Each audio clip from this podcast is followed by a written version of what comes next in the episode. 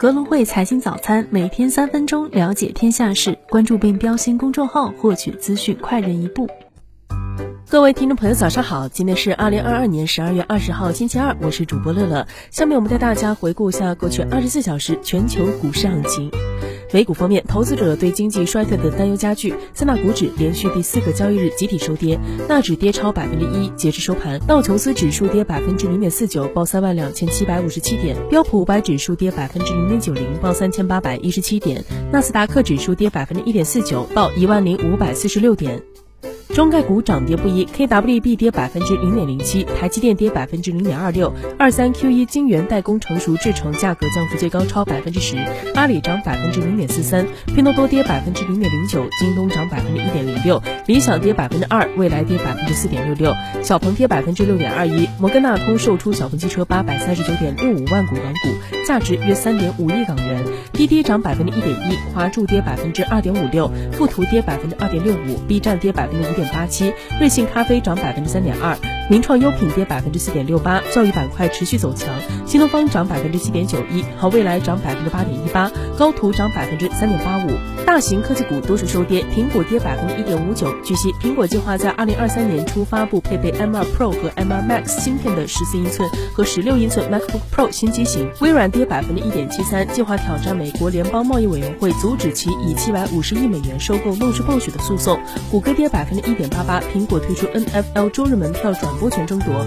剩下亚马逊、谷歌继续死磕。亚马逊跌百分之三点三五，德国工会将组织亚马逊物流仓库工人于圣诞节前举行罢工。特斯拉跌百分之零点二四，正在敲定在墨西哥东北部一个工业区建造电动汽车装配厂的计划，最早可能本周宣布建厂计划。Meta 跌百分之四点一四，丰田汽车跌百分之零点五八，英特尔跌百分之零点四八。A 股方面，周一两市单边下跌，沪指下破三十日线，盘中一度跌。穿三千一百点，全天收跌百分之一点九二，报三千一百零七点。深成指跌百分之一点五，创业板指跌百分之一点一。市场情绪低迷，四千四百六十股下跌，五百四十股上涨，赚钱效应极差，成交额七千五百六十亿。北上资金净卖出十四点九亿。盘面上，行业板块全线飘绿，医药板块重挫，跌幅在百分之九以上，个股近三十只。军事生物暴跌百分之十九，电讯运营、基建、非银金融、半导体板块大跌靠前。中国交建跌约百分之八。中国联通跌百分之五点八，深圳本地股活跃，深深房 A，深圳业 A 涨停。港股方面，周一港股三大指数全线下跌，市场情绪整体低迷，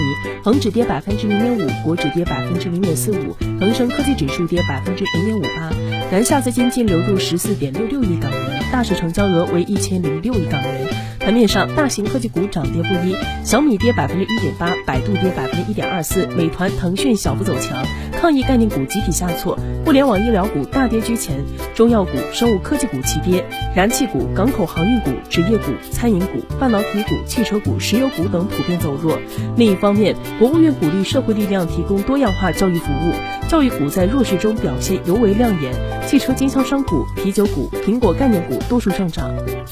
宏观经济方面，中国证监会、香港证监会原则同意两地交易所进一步扩大股票互联互通标的范围。欧盟天然气价格上限协议达成，每兆瓦时一百八十欧元。中共中央、国务院关于构建数据基础制度更好发挥数据要素作用的意见，十二月十九号对外公布，提出二十条政策举措。日本央行十九号公布的资金循环统计显示，国债持有比例首超百分之五十，创历史新高。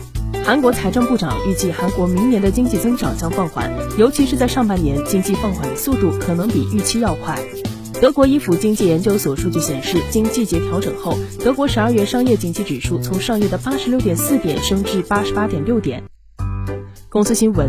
马斯克在推特就是否应该卸任推特 CEO 发起投票，投赞成票的有百分之五十七点五。马斯克表示，他将遵守此次投票结果。欧盟委员会向 Meta 公司发出反垄断警告，称 Meta 可能扭曲了在线分类广告市场的竞争，并滥用其市场主导地位。中国医药截至十一月底，辉瑞新冠药销售规模占公司前三季营收比未到百分之一点五。稳健医疗近期抗原试剂收入已超过二零二二年前面几个月的总和。顺丰控股十一月速运物流业务营业收入一百五十七点一九亿元，同比下降百分之三点二四。万科 A 拟制定发行境外上市外资股 H 股方案。恩捷股份与国轩高科签订约二十三亿元锂电隔膜产品年度采购合同。股市方面，浙江建投子公司中标三十四点九二亿元工程项目；山西焦煤并购重组事项获审核通过，股票复牌；金源股份拟购买阿里梨园百分之十五股权。今日照财经事件：中国十二月一年期和五年期贷款市场报价利率；欧元区十二月消费者信心指数初值；美国十一月营建许可月率初值。